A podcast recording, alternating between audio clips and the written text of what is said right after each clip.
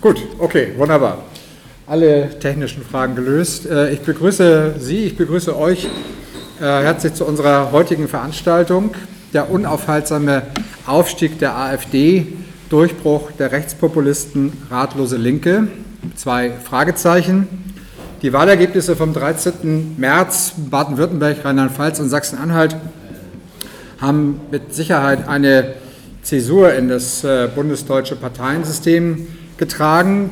Rechtsruck ist wahrscheinlich einer der meistgebrauchten Begriffe, um das sozusagen mit einem Wort zusammenzufassen. Aber die Frage ist natürlich trotzdem auch, ob denn die Gesellschaft tatsächlich nach rechts rückt oder ob sie vielleicht einfach nur stärker polarisiert.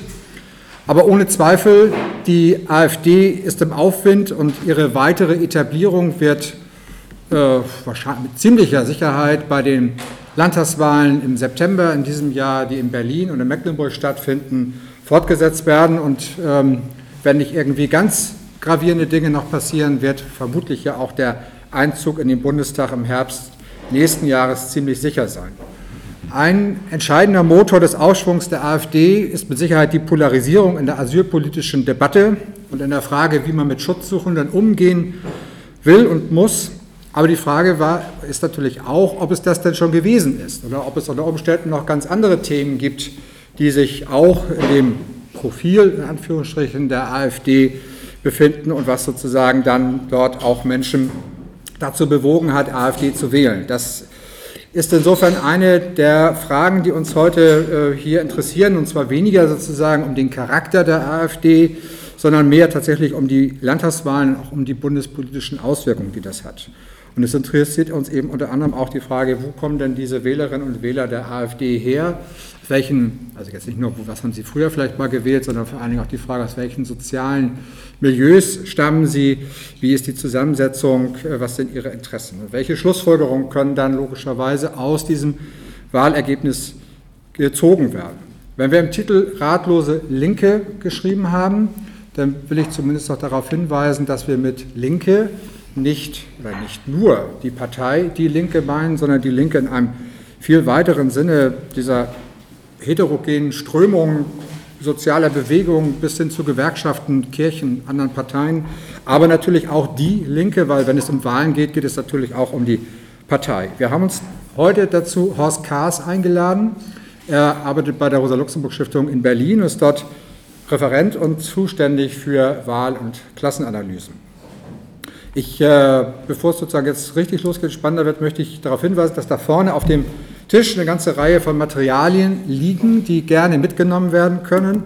Unter anderem eine ganz neue Broschüre von Andreas Kemper, ähm, die die Kollegen und Kolleginnen in Thüringen rausgegeben haben, wo er äh, eigentlich diese, in dieser relativ umfassenden Broschüre sich intensiv mit dem Spitzenmann der thüringischen AfD, mit Björn Höcke, beschäftigt. Äh, aber auch eine ganze Reihe von anderen Sachen, die da ausliegen und die, wie gesagt, gerne mitgenommen werden können.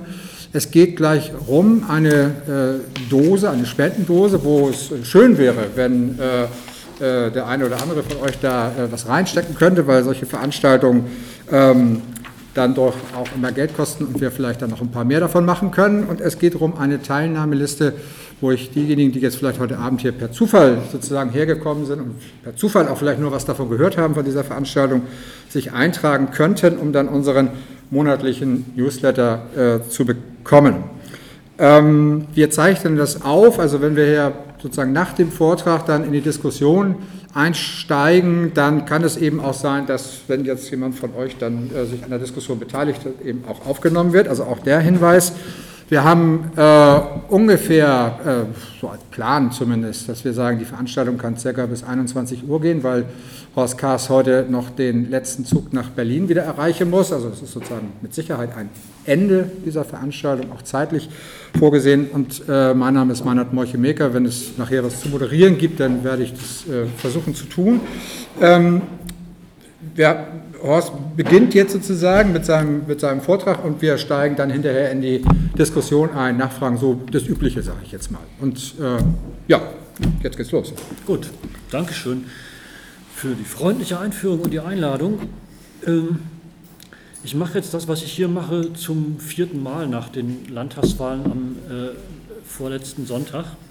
am 13. März und ähm, es ist immer noch nicht so, dass ich auf diese dass ich so einen richtigen Titel dafür habe, für das, was ich hier mache und auch keinen Vortrag, der so ein wirkliches Anfang und, und ein wirkliches Ende hat, sondern es ist irgendwie offen. Und das ist so ein bisschen auch charakteristisch für das, äh, was ich mit dieser Titelgebung Gebung mit Zäsur, Erdbeben, Wende, Routine irgendwie so andeuten will. Das sind so Begriffe, die tauchten am Montag, Dienstag letzter Woche in der Presse auf, als das Wahlergebnis kommentiert wurde. Also es handelte sich um eine Zäsur, dass eine Partei wie die AfD von 0 auf 25 in einen Landtag kommt, mit 15 Prozent in Baden-Württemberg in einen Landtag kommt ist es eine, sei ein tektonisches Erdbeben in der politischen Landschaft gewesen, eine Wende mit einem gravierenden Rechtsruck, das Land sei jetzt ein anderes als vorher.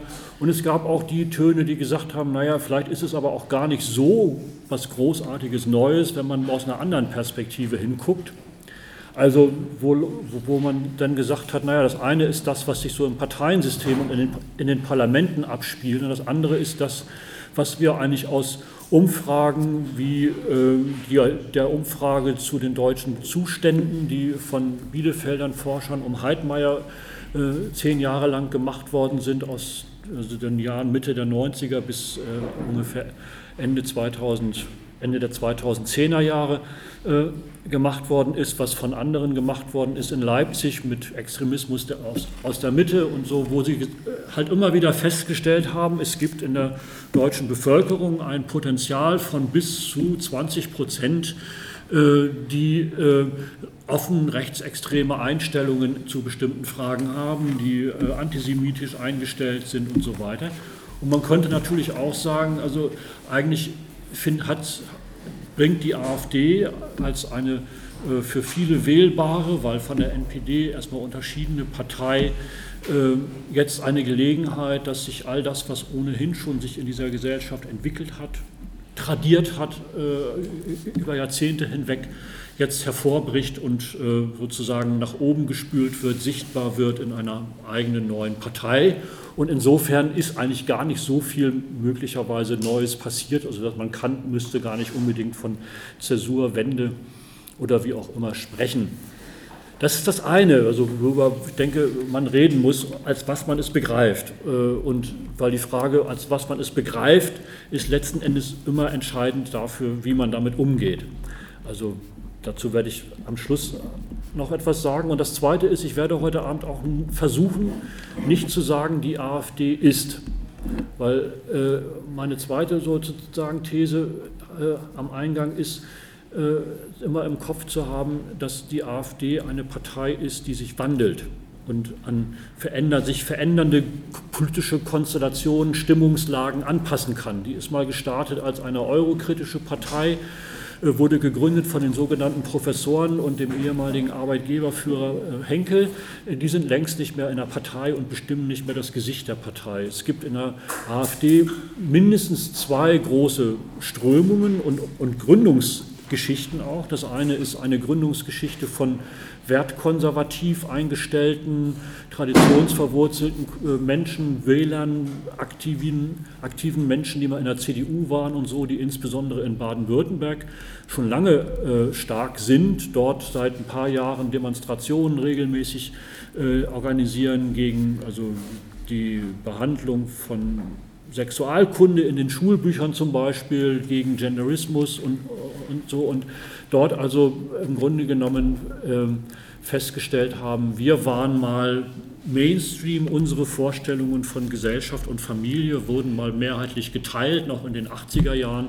Und jetzt, nachdem die CDU ein Gleichstellungsgesetz durchgebracht hat, nachdem äh, sie also ihr Familienbild verändert hat und ähnliche Dinge, sind wir mit unseren Werten nicht mehr Mainstream, sondern wir sind an den Rand gedrängt. Und wir finden eigentlich auch in den Schulbüchern unserer Kinder nichts mehr von, davon wieder, was für unsere konservative Wertewelt mal wichtig war sondern die lernen jetzt was ganz anderes. Und, äh, und das ist so eine Strömung und die andere Strömung ist also eine, die äh, stark ist durch praktisch völkisch nationalistischen Inhalt, mit faschistischen Anklängen, mit offenem Spiel, also mit äh, Kontinuitätslinien zum äh, Faschismus, zum Dritten Reich. Äh, dafür stehen so Namen wie Bernd Höcke in Thüringen oder der Spitzenkandidat in Sachsen-Anhalt, Pockenburg. Und man kann im Moment nicht sagen, äh, wie sich diese Partei weiterentwickeln wird, ob ein gewisser Radikalisierungsprozess fortschreitet oder ähm, ob sich möglicherweise die Wertkonservativen durchsetzen. Deshalb glaube ich, also das, das, Motto über dieser ganzen Geschichte ist so ein bisschen, man muss darüber reden und man muss sich vor vorschnellen Urteilen hüten, weil man dann viel zu schnell etwas, was eigentlich noch vielschichtig und vielgestaltig ist, auf etwas zurechtstutzt, was einem bekannt ist, weil man damit dann besser klarkommt, aber möglicherweise verfehlt man damit doch wichtige Entwicklungen. Was ich machen will und zeigen will, sind zu dieser, also dazu ein paar Zahlen und Schaubilder und ein paar Überlegungen. Also das Erste, womit man anfangen kann, ist vielleicht einfach mal dieses Bild. Ich, das kann man nicht erkennen, also von daher kann man das auch sein lassen. Aber äh, ich kann ein bisschen was dazu erzählen und man kann, und man kann also, äh, dann vielleicht so langsam beim Erzählen äh, davon was äh, sich erschließen. Das eine, das sind also die drei Bundesländer, in denen gewählt wurde und das sind die Ergebnisse in den Direktwahlkreisen. Und man kann auf den ersten Blick sehen, in Rheinland-Pfalz hat sich in der Tat nicht viel verändert. Das ist irgendwie äh, rot und blau geblieben und die Anteile haben sich, sind sogar ein bisschen, rot, bisschen röter geworden. Also mehr Direktkandidaten der, der SPD haben es geschafft und ansonsten CDU-Direktkandidaten und dann ist äh, nichts weiter passiert. Äh, das nächste, das nächste, was man dann sieht, ist Baden-Württemberg. Baden-Württemberg ist deutlich grüner geworden. Und es gibt äh, zwei, zwei hellblaue Einsprengsel, die komme ich jetzt nicht mehr dran. Also das eine ist Pforzheim und einmal ganz oben links ist Mannheim. Da hat es ein, äh, ein Direktkandidat der AfD geschafft, äh, also äh, in den Landtag einzuziehen und also die meisten Personenstimmen in dem Wahlkreis zu bekommen, immer mit 23 bis 24 äh, Prozent der Stimmen mit manchmal nur 0,1 Prozentpunkten äh, Vorsprung äh, vor einem anderen der Kandidaten, aber sie haben es immerhin in zwei äh, Direktwahlkreisen äh, geschafft. Der eine, Mannheim, ist einer, der war eigentlich eine traditionelle sozialdemokratische Hochburg und dort hat die SPD dramatisch verloren und, und die, die AfD ist das Direktmandat gewonnen. Und nochmal ganz anders sieht es nach den Wahlen in äh, in Sachsen-Anhalt aus. Das war vorher blau, also CDU, und es gab mal so ein bisschen rot, das ist in dieser Karte die SPD, und ein bisschen rosa, das ist die Linke. Ähm, und jetzt ist das Land also blau und hellblau für die AfD und es gibt noch einen einzigen Wahlkreis, der nicht zur CDU oder AfD gehört. Und äh, das ist der Wahlkreis äh, in Köthen, wo ein, eine Direktkandidatin der Linken gewonnen hat, äh, auch mit 25 Prozent der Stimmen, also auch ein relativ knappes äh, Ergebnis und die anderen Ergebnisse in den Wahlkreisen waren auch immer relativ knapp. So, das heißt, es ist schon also so, dass es, dass es da sehr deutliche Verschiebungen gegeben hat und dass man da sehr und dass man an diesen Bildern auch so ein bisschen sehen kann, es hat sich äh, doch erheblich was verändert, wenn man sagt, welche Parteien repräsentieren eigentlich bestimmte Wahlkreise und so weiter. Und das kann man natürlich so ein bisschen ausdehnen. Man kann sagen, also äh, wenn die AfD mit 25 Prozent in den Parlamenten sitzt, mit 15 Prozent in Baden-Württemberg, mit 12 Prozent in, äh, äh, in äh, Rheinland-Pfalz, dann hat das schon einige Veränderungen mit sich gebracht. Die erste Veränderung, die mit diesem Wahlergebnis gekommen ist, ist, äh, es können eigentlich es können in zwei Ländern überhaupt keine großen Koalitionen mehr gebildet werden. Also diese Notlösung, die es der, äh, im deutschen Parlamentarismus immer gegeben hat, wenn es keine klare Mehrheiten für die, eher für die rechte oder die linke Seite gibt, dann koalieren die beiden großen Parteien. Das funktioniert in Baden-Württemberg und Sachsen-Anhalt nicht mehr, weil die, beiden, weil die SPD äh, dort nicht mehr stark genug ist, um mit ihren 10 bis 14 Prozent, die sie bekommen hat, äh, zusammen mit der CDU noch eine Mehrheit zu bilden. Das heißt, wir werden dort, wir haben äh, also eine Situation, wo es äh, darauf ankommt, dass, dass drei Parteien Koalitionen gebildet werden können. Das werden in der Regel immer Koalitionen aus CDU, SPD und Grünen sein. Ähm, wenn man dann noch dazu rechnet, dass auch die Linke in einer Koalition äh, in Thüringen äh, mit vertreten ist, dann ergibt sich ja irgendwie so ein bisschen ein Bild, aha, die FDP ist auch bei einer Variante möglicherweise noch dabei, äh, dann ergibt sich ja irgendwie so das Bild, dass alle im Bundestag vertretenen Parteien, die können irgendwie miteinander koalieren und die koalieren auch miteinander, um eine gemeinsame Frontlinie gegen die AfD zu bilden. Das heißt, wenn man so dieses Wahlergebnis so ein bisschen weiter äh, denkt, dann, dann äh, werden die Regierungsbildungen genügend Anlass dafür schaffen, dass die äh, AfD auf dieser populistischen Argumentation gegen das Parteienkartell und so weiter weiter Nahrung hat und sich daran immer weiter sozusagen wird entwickeln und äh, äh, wenn, ja, auch bei den kommenden Wahlen damit Polit, wird, wird Politik machen können. Ähm, und etwas das zweite Auffällige an diesen äh, Wahlergebnissen ist auch, dass die Menschen irgendwie ganz merkwürdig gewählt haben. Also offenbar wollten sie alle ihren Ministerpräsidenten oder ihre Ministerpräsidentin behalten, also den Kretschmann, die Dreier und auch den Haseloff, äh, weil die wurden irgendwie da gestärkt, die haben sogar ihre Parteien stärker gemacht, also die SPD ist in Rheinland-Pfalz stärker geworden, obwohl sie in den beiden anderen Ländern über 10 Prozentpunkte verloren hat. Also das hat offenbar was mit der Person der Ministerpräsidentin zu tun. Genau das Gleiche kann man für die Grünen sagen. Aber sie haben nicht mehr die Parteien gewählt, die notwendig sind, damit dieser Ministerpräsident in äh, Baden-Württemberg zum Beispiel die bisherige Koalition fortsetzen kann. Auch das ist ein Ereignis, was es so noch nicht, also auch ein Wahlergebnis, was es so noch nicht gegeben hat. Also wenn man jetzt sagt, so die Parteien in den Parlamenten stehen vor irgendwie einer großen Aufgabe, mit dieser neuen Situation umzugehen, dann ist das richtig und man kann auch von einer Zäsur sprechen. Äh, wenn man aber genauer hinguckt, dann sind alle irgendwie so ein bisschen mit damit beschäftigt, zu gucken, dass man möglichst schnell wieder in die alten Bahnen des äh, Handelns äh, hineinkommt und, und ein, eine tatsächliche Auseinandersetzung mit dem, was passiert sein könnte, wie man politisch in Parlamenten äh, perspektivisch damit umgeht, dass es da jetzt eine rechtspopulistische Partei gibt, eine Partei rechts von der Union mit diesen großen Zustimmungswerten, äh, das findet eigentlich nicht wirklich statt. Manche beruhigen sich auch damit, dass sie sagen, naja, die AfD ist äh, so etwas Ähnliches, wie es schon mal gab. Also dann wird gesagt, naja, in den 60er Jahren saß die NPD auch schon mal in sieben, äh, Land, in sieben von zehn Landesparlamenten damals. Es wird gesagt, naja, die hatten auch zehn Prozent in Baden-Württemberg. 20 äh, Jahre später gab es in Baden-Württemberg die Republikaner, die hatten auch 10 Prozent, die sind alle nach ein, zwei Legislaturperioden wieder verschwunden. Dann hatten wir sozusagen die, äh, ja, die Schill-Partei in Hamburg, die hatte plötzlich 20 Prozent und dann war sie auch wieder weg.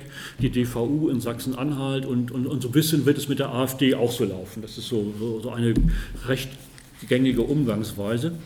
Ich vermute, dass es bei der AfD was anderes äh, sein wird. Das, darüber kann man auch noch reden und diskutieren, äh, weil, gerade weil sie eine andere Basis und eine andere äh, äh da Geschichte hat als, als die anderen äh, Beispiele, die ich angesprochen habe.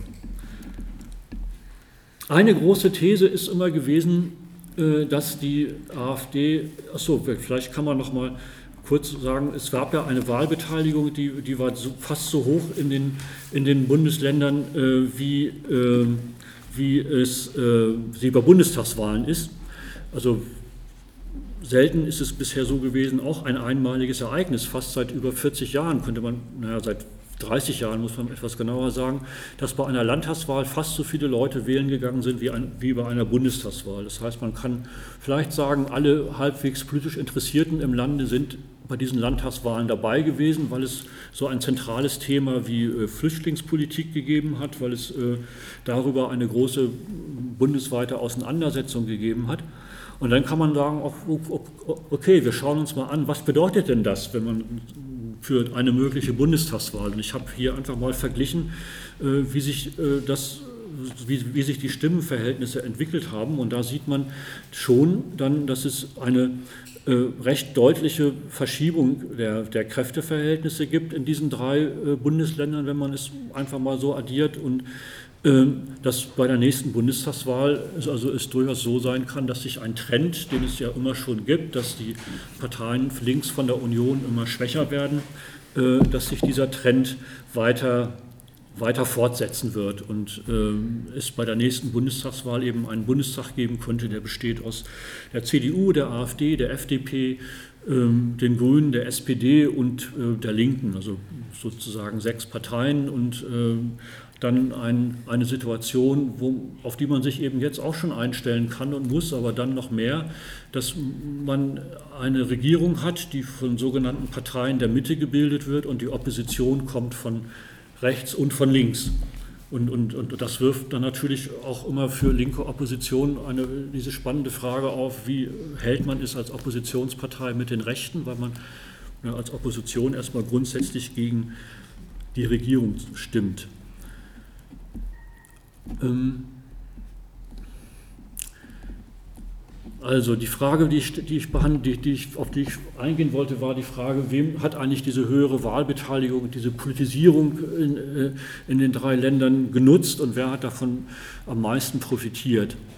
Ähm, es wird ja immer gesagt, die AfD wäre es gewesen, die so in Größenordnung Nichtwähler organisiert hätte. Also diese Wahlbeteiligung von plus 4 Prozent in Baden-Württemberg und fast 10 Prozent in Rheinland-Pfalz und Sachsen-Anhalt hervorgerufen hätte. Dann gibt es da diese Wahltagsbefragungen von Infratest DIMAP und die unterscheiden immer nach der Frage, was haben Sie bei der letzten Landtagswahl gewählt? Und dann, und dann kann man feststellen, wo sind die Wähler geblieben, die bei der letzten Landtagswahl nicht gewählt haben und bei dieser Landtagswahl, also 2011, gewählt haben. Also hier sieht man, dass es in der unteren Zeile fast 1,3 Millionen Leute gab, die am 13. März wählen gegangen sind, die vor fünf Jahren nicht gewählt haben. Und dann habe ich die Zahlen mal zusammengezählt und ausgerechnet, von diesen Nichtwählern, die erst die, die wieder wählen gegangen sind, hat ein Drittel äh, die AfD gewählt. Wenn man dann aber in die einzelnen Länder guckt, sieht man, dass in Rheinland-Pfalz auch ein Drittel, also mehr als die AfD von Nichtwählern in Rheinland-Pfalz bekommen hat, ein Drittel die SPD gewählt hat und äh, auch die CDU fast ein Drittel der Stimmen von Nichtwählern äh, bekommen hat, die wieder wählen gegangen sind. Und Baden-Württemberg waren es die Grünen und die CDU, die doch auch erhebliche Stimmen von ehemaligen Nichtwählern gewonnen haben. Also erstmal wenn wir festhalten, ist es falsch zu sagen, das waren jetzt irgendwie Nichtwähler und, und da ist jetzt sozusagen die Verdrossenheit über Parteien und so, die ist, zu den, die ist zur AfD gewandert. Nee, es haben auch andere Parteien geschafft, bei Nichtwählern zu punkten, weil sie eben deutlich machen konnten, es geht bei dieser Wahl um was.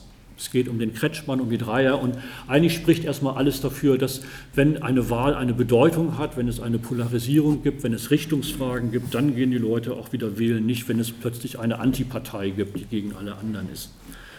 Ähm, so, und dann kann man fragen, weil das auch bei jeder Wahl vorkommt, äh, von welcher Partei sind denn wieder die meisten oder wie viele Wähler einer Partei aus dem Jahre 2011 sind 2000 und 16 nicht mehr wählen gegangen.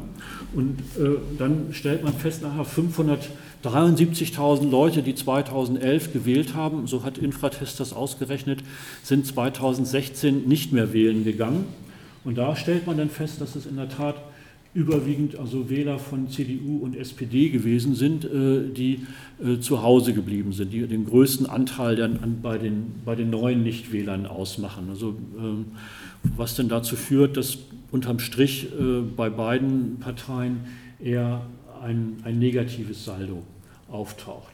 Aber das soll auch nur, also erstmal nur zeigen, also dass es bei jeder Wahl gibt es den, den Wechsel von Wählern zu Nichtwählern und so weiter. Und man sollte sich davor hüten, da vorschnelle Schlüsse draus zu ziehen. Also die AfD ist zwar eine Partei, die kann Nichtwähler mobilisieren und, und, und es gehen Leute wieder wählen, weil es eine neue Partei gibt, aber es ist nicht so etwas wie die Nichtwählerpartei. Und äh, als bei der Europawahl Infratest DIMAP gefragt hat, also äh, im Vergleich zur vorherigen Bundestagswahl, das was ja nicht mal ein Jahr vorher war, ein Dreivierteljahr vorher, dann, da konnte man auch feststellen, dass AfD-Wähler der Bundestagswahl bei der Europawahl wieder zu anderen Parteien gegangen sind oder auch wieder äh, zu den Nichtwählern gegangen sind, sich also an der Europawahl nicht beteiligt haben. So, die spannende Frage, die dann immer beantwortet werden muss, ist, woher kommen eigentlich die Stimmen für die AfD? Ähm, auch das lässt sich mit diesen Zahlen von Infratest DIMAP irgendwie deutlich äh, also so ein bisschen aufschlüsseln. Also ganz links, das sind die Stimmen, die von der äh, CDU kommen. Das waren insgesamt in allen drei Bundesländern zusammengerechnet ungefähr ein Fünftel, das kann man ja etwas besser sehen, ein Fünftel äh, der Stimmen für, die AfD, am meisten in Baden-Württemberg und am wenigsten in Sachsen-Anhalt. Dann kommen lila eingefärbt die Stimmen, die von der SPD gekommen sind. Ungefähr jede zehnte Stimme für die AfD war vorher eine sozialdemokratische Stimme. 6% von den Grünen, 5% von der Linken, aber 10% in Sachsen-Anhalt. Und dann aber vor allen Dingen der größte, Anteil, also der größte Anteil von anderen Parteien kommt von den, kleinen, von den kleinen Parteien. Also die AfD ist vor allen Dingen auch ein Sammelbecken für, Partei, äh, für Wähler, die vorher Parteien unter, Rubrik, unter der Rubrik Sonstige und andere Parteien gewählt haben. Und wie gesagt, knapp jeder, also knapp 30 Prozent waren vorher Nichtwähler, 4 Prozent Erstwähler und dieses ist so eine Kategorie zugezogene. Das sind Leute, die äh, bei der letzten Landtagswahl noch nicht in dem Bundesland gewohnt haben und äh, von daher nicht gefragt werden konnten, was sie vorher gewählt haben. So, also im Großen und Ganzen ist sozusagen das Bild, äh, also die AfD mobilisiert konservative Wähler von der CDU, aber auch also sozialstaatlich orientierte Wähler, könnte man sagen, von SPD und Linken. Und sie mobilisiert vor allen Dingen Wähler, die schon immer mit den großen Parteien, mit den Bundestagsparteien unzufrieden waren, äh, nämlich die Wähler anderer Parteien. Und letzter Aspekt zu, dieser, äh, zu diesen ganzen Zahlen ist, äh, welche Bedeutung haben denn die Verluste an die AfD für die einzelnen Parteien? Also wie bedrohlich, könnte man sagen, ist, ist die Konkurrenz für, durch die AfD? Ähm, links sieht man bei der CDU ist es so im Bereich von 10 Prozent der CDU-Wähler der Vorwahl sind dieses Mal zur AfD gewechselt. Bei den Sozialdemokraten ist es etwas weniger, am wenigsten ist es bei den Grünen. Bei der Linken sind es 16 Prozent in Baden-Württemberg, 21 Prozent der Wähler in Rheinland-Pfalz und 12 Prozent der Wähler in Sachsen-Anhalt. Ähm, bei der FDP verhält es sich also so ein bisschen äh, sozusagen ostlastig. Und dann auch die anderen Parteien verlieren teilweise die Hälfte ihrer Wähler, die sie hatten, äh, dieses Mal an die, an die AfD.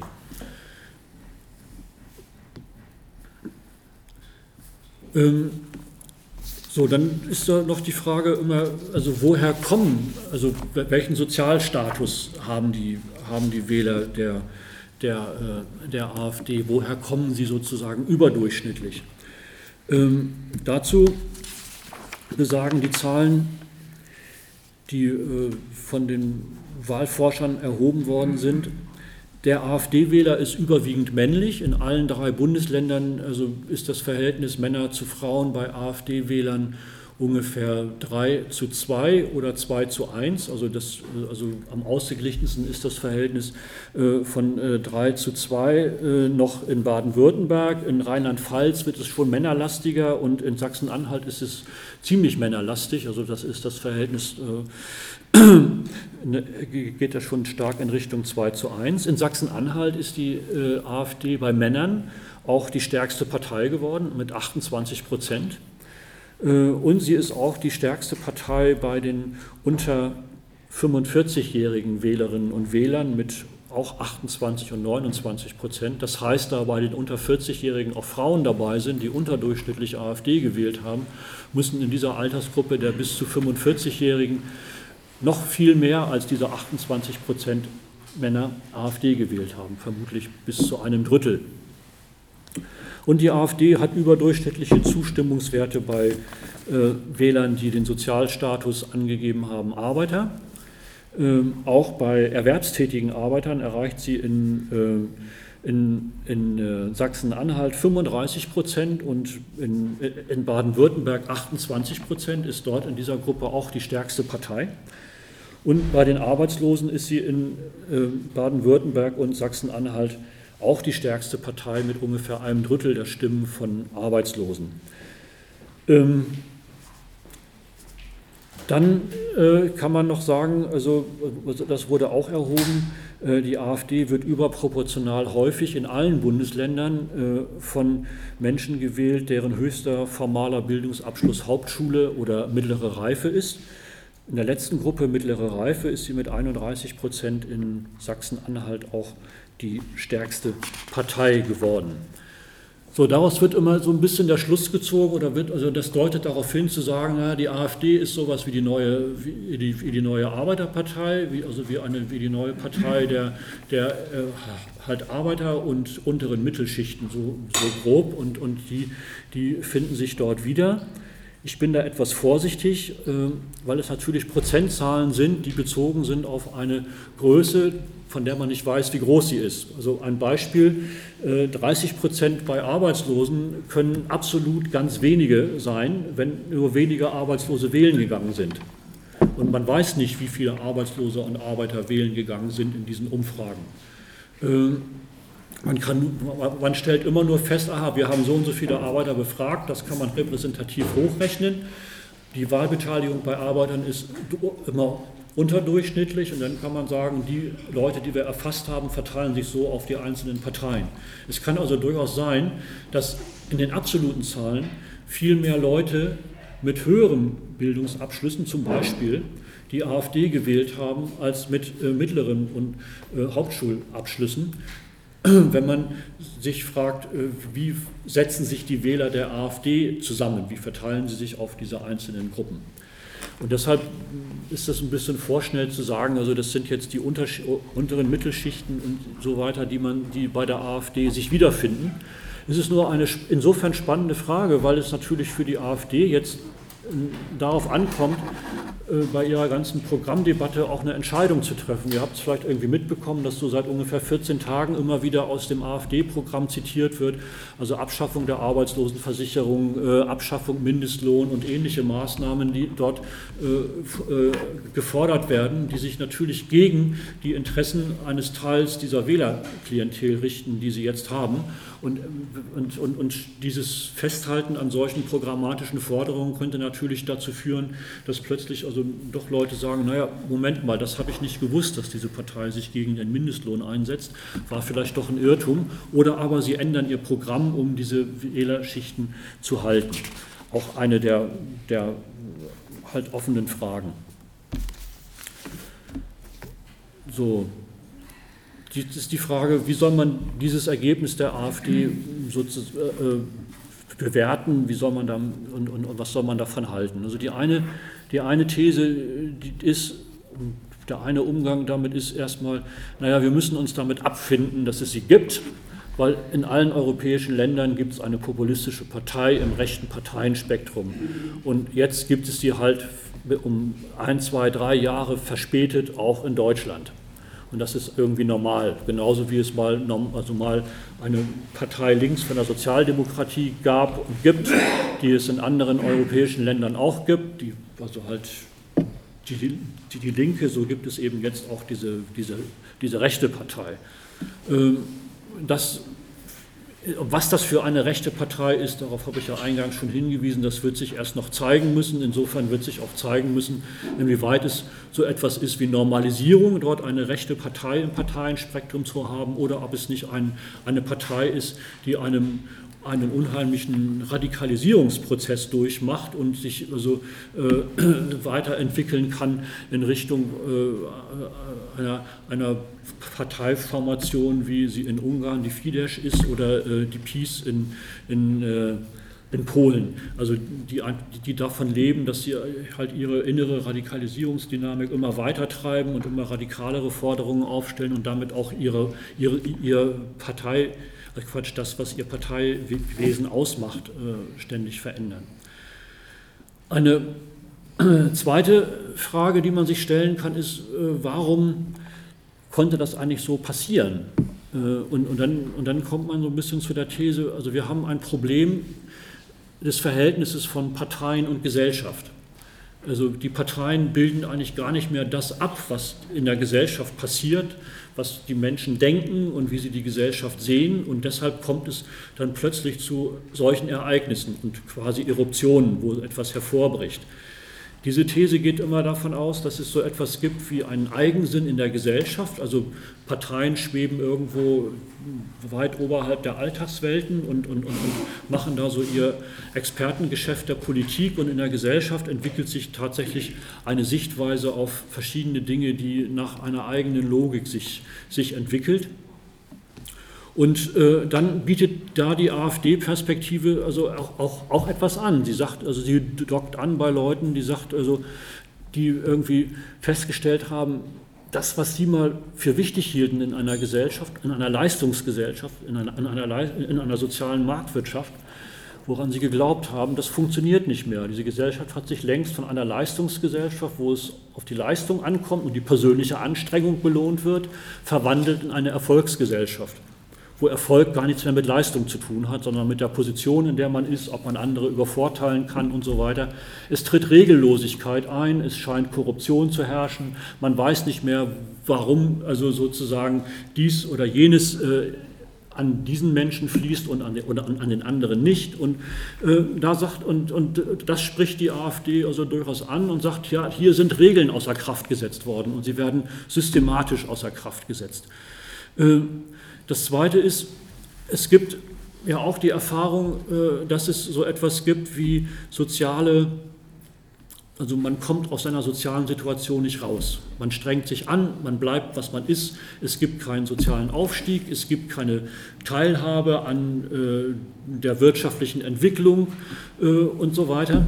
Und an dem Punkt mache ich jetzt eine große Klammer auf und führe nochmal also einmal Zahlen ein, die auch von diesen Wahltagsbefragungen erhoben wurden. Es wird ja immer behauptet, dass äh, die AfD wegen der Flüchtlingsfrage gewählt wurde. Und wenn man die Wähler gefragt hat, warum sie denn diese oder jene Partei gewählt haben, was das wichtigste Thema für ihre Wahlentscheidung gewesen ist, dann sagen bei der AfD auch wie so viele wie bei keiner anderen Partei, fast 70 Prozent in Baden-Württemberg und Rheinland-Pfalz, ja, das waren die Flüchtlinge.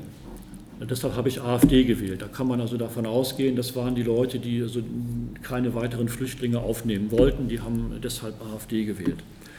Das sagen in, in Sachsen-Anhalt aber nur 56 Prozent, also deutlich weniger als, als in den beiden westdeutschen Bundesländern. Äh, was? Das ist eine schöne Zahl, aber, aber, die, aber die Geschichte, die uns immer erzählt wird, ist eine andere. Die, sagt, die, die lautet ja immer, in, in Ostdeutschland sei man besonders fremdenfeindlich, weil es dort weniger äh, gäbe und äh, deshalb habe man mehr abstrakte Abwehrängste. Hier ist es aber so, dass also der Grund Flüchtlingsabwehr und Flüchtlingspolitik für die Wahl der AfD in den westdeutschen Bundesländern eine größere Bedeutung hatte als in Sachsen-Anhalt. Andererseits hatte aber in Sachsen-Anhalt bei den Befragten das Thema soziale Gerechtigkeit bei der AfD eine viel größere Bedeutung oder eine größere Bedeutung, nämlich 42 Prozent der Wähler der AfD haben gesagt, wir haben diese Partei gewählt wegen sozialer Gerechtigkeit. Äh, und das waren in den westdeutschen, beiden, in den westdeutschen Bundesländern weniger, aber auch immer noch mehr als ein Drittel der AfD-Wähler, die soziale Gerechtigkeit als zweitwichtigsten Punkt angeführt haben. Knapp dahinter wurde angeführt innere Sicherheit. Worauf ich bei dieser Klammer Aufbemerkung hinaus will, äh, vielleicht hat mancher mal so einen Bericht gelesen, eine zentrale Erfahrung in Sachsen-Anhalt ist das Schrumpfen.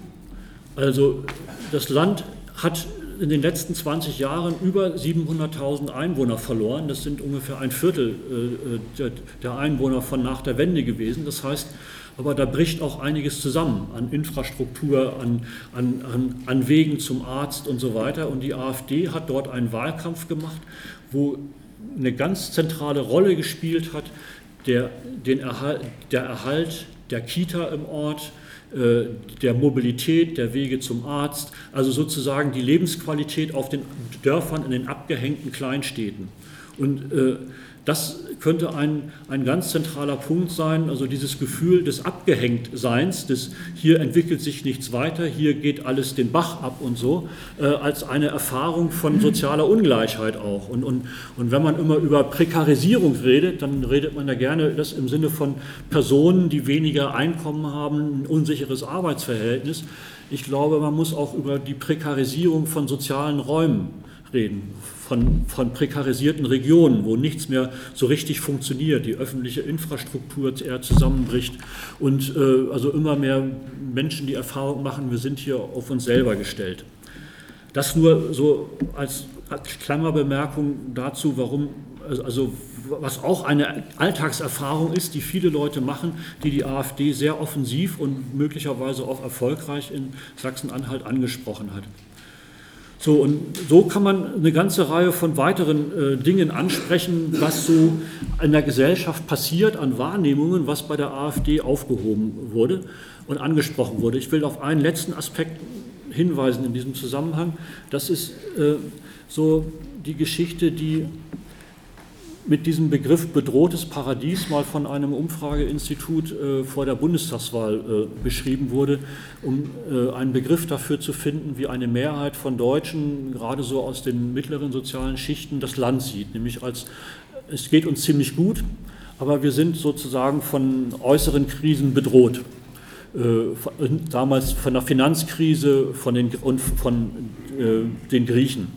Und dazu gibt es auch eine Geschichte, die immer wieder so erzählt wird und die man rekonstruieren kann, wenn man so redet oder wenn man also auch also Untersuchungen, Befragungen über, mit Pegida-Demonstranten und, und anderen äh, äh so liest. Die Erzählung ist geht dann ungefähr so. Wir haben uns mit der Hartz-IV-Reform, mit der Agenda 2010, das war eine ziemlich harte Geschichte. Da haben wir uns also angestrengt und Mühe gegeben und unsere Hausaufgaben, wie dann gerne auch gesagt wurde, gemacht. Äh, und äh, deshalb geht es jetzt dem Land eigentlich ziemlich gut. Dann kam aber die Finanzkrise und bedrohte also das, was wir da angefangen haben zu schaffen. Äh, und in, dieser, und, und in dieser Finanzkrise haben äh, die Regierenden einen ganz entscheidenden Fehler gemacht. Sie haben sich von einem fundamentalen Grundsatz der Marktwirtschaft verabschiedet, dass nämlich wer, wer also sozusagen ökonomisch äh, Scheiße baut und, den, und dem der Bankrott droht, der muss auch dafür die, die Verantwortung übernehmen. Dem darf man nicht mit Steuergeldern helfen. Das ist so die Erzählung gewesen, mit der Bernd Lucke angefangen hat, also äh, so die Gründung der AfD vorzubereiten. So, und dann kam als nächstes so dieses Moment Euro-Krise und äh, Rettung des Euro und der ganzen Schuldenstaaten, der, da ähm, halt am Mittelmeer, da kam, bekam die Erzählung die nächste Runde, zu sagen, oh, und jetzt wird das Steuergeld auch noch eingesetzt, um diesen faulen Volkswirtschaften oder den faulen Griechen, Italienern, die ihre Hausaufgaben nicht gemacht haben, das heißt, die nicht diese harten Reformen durchgemacht haben, wie wir sie durchgemacht haben, denen wirft man jetzt auch noch unser Steuergeld hinterher.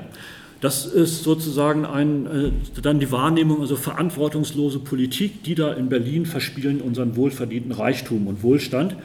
Als nächstes taucht die Erfahrung auf, die dann auch immer angesprochen wird von der AfD. Moment mal, ich war, der, ich war gezwungen, mir äh, also jetzt da private Altersvorsorge zu betreiben. Also, weil mir gesagt worden ist, also die gesetzliche Rente reicht für die Lebensstandardsicherung nicht mehr aus. So, jetzt haben wir Niedrigzinsenpolitik und meine Versicherung kommt mir damit, dass sie die Renditen nicht mehr garantieren kann. Ich weiß auch nicht mehr, wo ich mein eigenes Erspartes noch anlegen kann, sodass ich zukünftig da mehr von habe.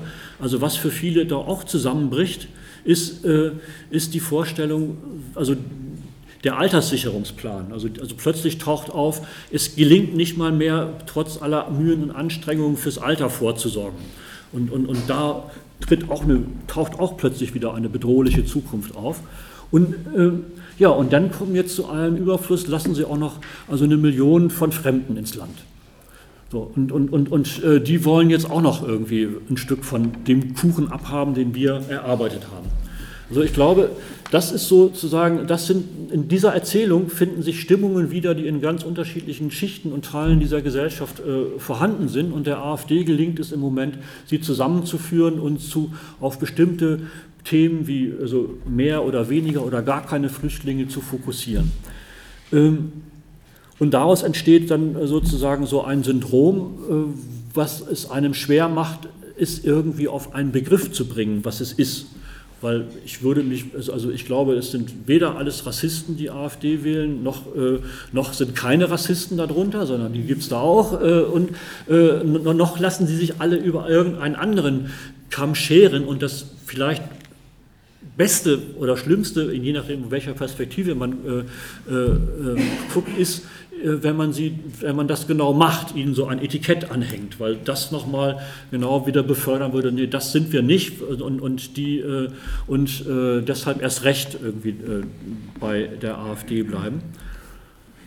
Ähm, ja, und gleichzeitig merkt man an dieser Erzählung auch, dass es natürlich dort Übergänge gibt, immer also zu äh, sozusagen Erklärungen, die von anderen Parteien zu der gleichen Situation gekommen wird. Wenn, man, wenn ich das so erzählt habe, so, dann hat vielleicht der ein oder andere gemerkt, aha, ja, an diesem Punkt klingt es so ähnlich wie bei der Partei X oder an der, so habe ich auch schon mal aus der Ecke gehört.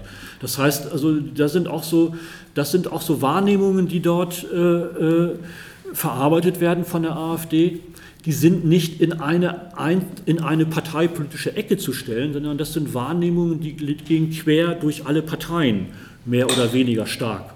Am deutlichsten kann man das wahrscheinlich in der Debatte über äh, äh die Aufnahme von Geflüchteten äh, nachvollziehen, dass es also eine, ein, ein, Thema ist, was also alle Parteien beschäftigt, weil es alle Wähler, also, also weil es alle Anhängerschaften von allen Parteien in irgendeiner Art und Weise beschäftigt und verunsichert.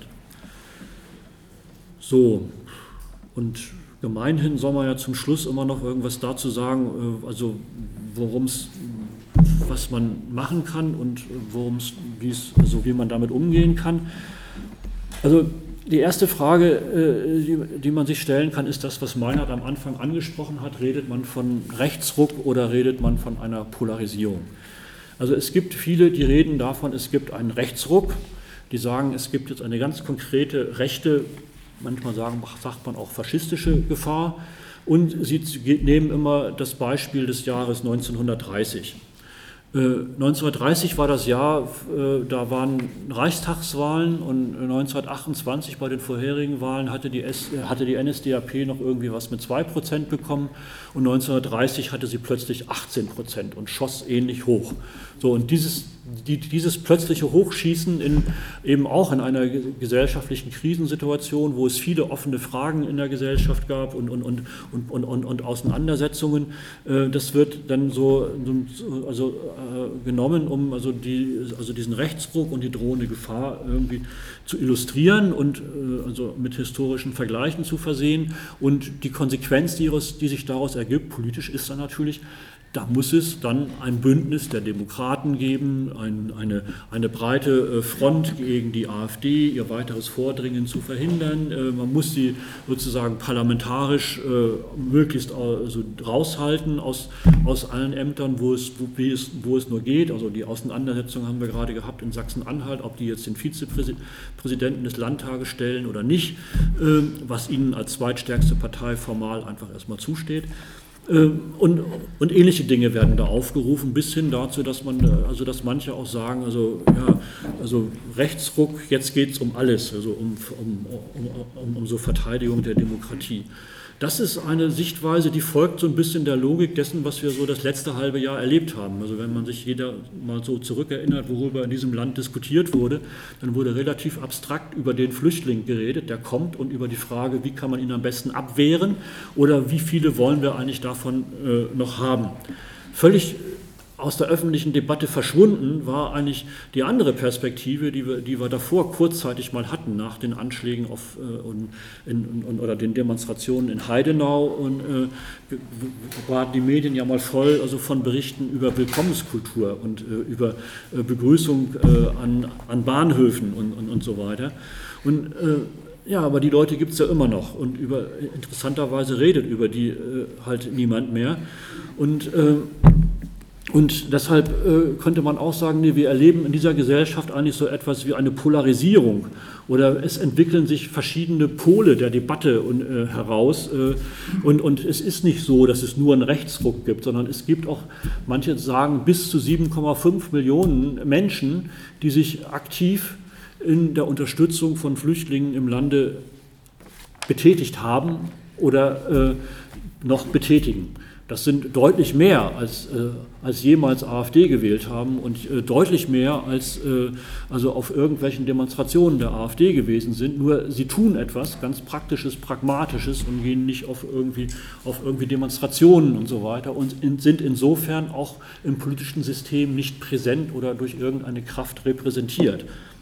Und wenn man so anfängt, darüber nachzudenken und zu gucken, was gibt es eigentlich für sozusagen bewegende Kräfte auf dieser ideologischen Ebene in der Gesellschaft, kommt man darauf, dass es zu, zu sagen, naja, es gibt vielleicht so etwas wie drei Pole oder ich habe es hier Magneten genannt, die äh, äh sozusagen die gesellschaftliche Debatte charakterisieren, ausmachen, prägen und wohin sich Leute orientieren und wo man überlegen kann, also welchen Magneten könnte man eigentlich attraktiver, stärker machen, damit er also noch eine größere Anziehungskraft entwickelt.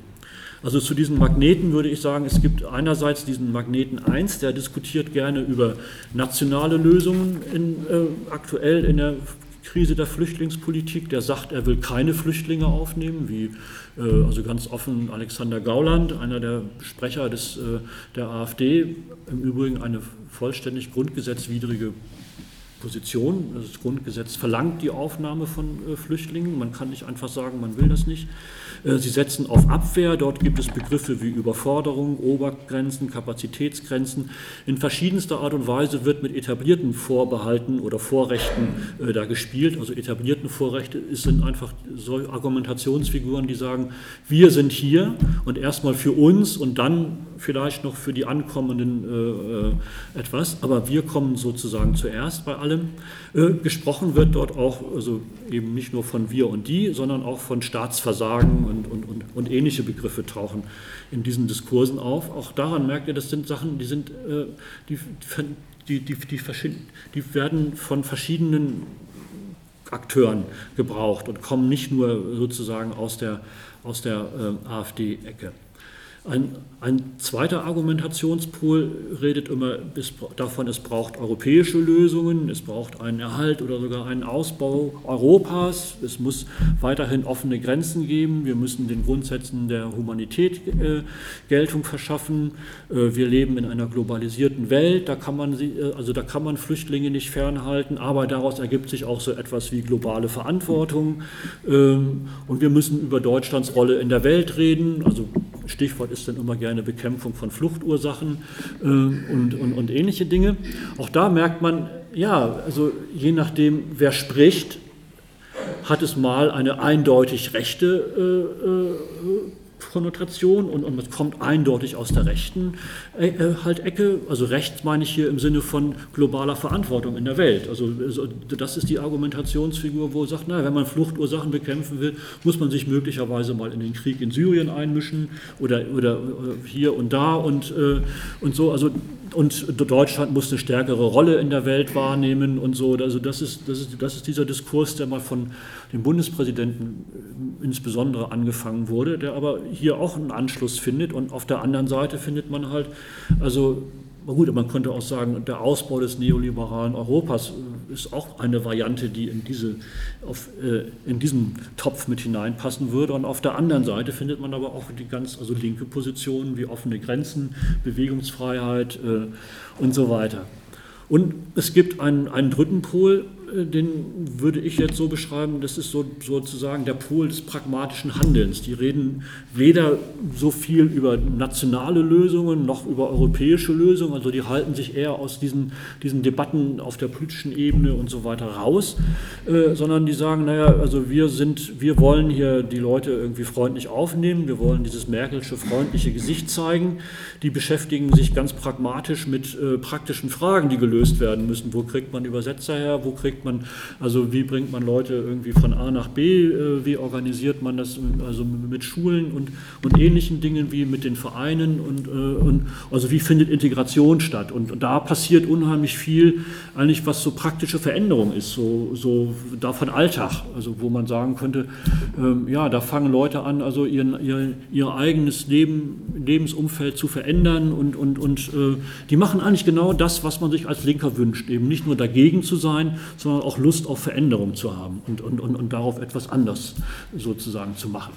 So, und ähm, meine These ist halt, also wir erleben eine gesellschaftliche Entwicklung, die sich im Grunde genommen darum rankt, also wie kommen, wie entwickelt sich die Position zwischen diesen beiden ersten Magneten oder Polen und unter die Räder kommt dabei so ein bisschen das, was vielleicht für eine tatsächliche Veränderung, die ja auch immer auch eine Veränderung im Zusammenleben und im Alltag ist, wichtig ist. Und wenn man was gegen die AfD äh, machen will, müsste man vielleicht also tatsächlich viel mehr auch auf der politischen Ebene über, dieses, äh, über diesen dritten Magneten reden, wo nämlich eigentlich gezeigt wird, wie es geht, dass es geht, was geht, wo es hakt, äh, wo, man, also, wo man die Politik unter Druck setzen muss, und zwar ganz konkret und nicht nur abstrakt äh, mit, äh, mit äh, äh, Geld- und Umverteilungsforderungen, wo man sich auch als politische Partei überlegen könnte, eigentlich sind das doch die Leute, die unsere Demokratie ausmachen, eigentlich bräuchten wir ein großes Förderprogramm für für Leute, die so Flüchtlinge unterstützen bei der Integration. Man bräuchte eigentlich ein Programm, was anbietet Lohnersatzleistungen, wenn man einen Teil seiner Arbeitszeit reduziert. Oder man könnte also, äh, Zertifikate ausgeben für also geleistete Stunden, die dann Anrechte bei der Arbeits- und Losenversicherung und Rentenversicherung begründen würden. Und ähnliche Dinge könnte man sich einfallen lassen, um also diese Menschen zu unterstützen und ihnen zu sagen, ihr seid wichtig, ihr seid ein ganz zentrales Moment in, also in dieser äh, Integration oder dieser, in diesem Umbau des Landes zu einem Einwanderungsland. Damit würde man auch ein eindeutiges Signal gegen also die, die AfD setzen. Äh, und, und, und man könnte also, ja, äh, auf dieser Ebene eine ganze Reihe von anderen Dingen sich einfallen lassen, die äh, deutlich machen, ah ja, es, geht, es ist hier gewollt, dass wir ein Einwanderungsland werden und wir organisieren das jetzt. Also andere Dinge heißt, reden wir mal über das, was soziale Frage in einem Einwanderungsland auch ist. Also wenn man aus dem Land ein Einwanderungsland machen will, was also tatsächlich aufnimmt und integrieren will und, und, und, und, und also kommunizieren will mit den gleichen, äh, also mit den Fremden, mit den Ankommenden, dann müssen ja auch bei den Einheimischen die Voraussetzungen dafür da sein. Und da erleben wir ja auch so etwas wie eine Spaltung zwischen denjenigen, die zumindest Englisch können und die nicht mal das können, also die überhaupt ein Verständigungsproblem haben und, und, und, und so, äh, zwischen denen, die so etwas haben, wie äh, man das in der Schule jetzt auch teilweise lernen kann, interkulturelle Kompetenz und denen, die, für die das ein Fremdwort ist, äh, was das eigentlich bedeutet. Also muss man nicht auch also in diese Richtung nachdenken, dass sich dort politisch etwas äh, da bewegt und müsste nicht auch mal anfangen, also, also, sozusagen zu fordern, ja, wir müssen auch uns darum kümmern, dass die Leute, die in diesem Land wohnen, in die Lage versetzt werden, äh, sich äh, also wie äh, ja, grundgesetztreue Bürger in einem Einwanderungsland zu verhalten. Das heißt menschenfreundlich und nicht menschenfeindlich.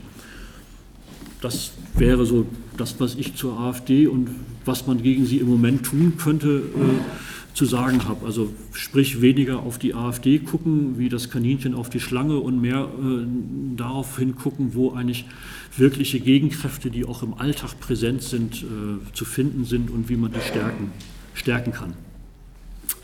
Danke fürs Zuhören. Ja, vielen Dank. Danke.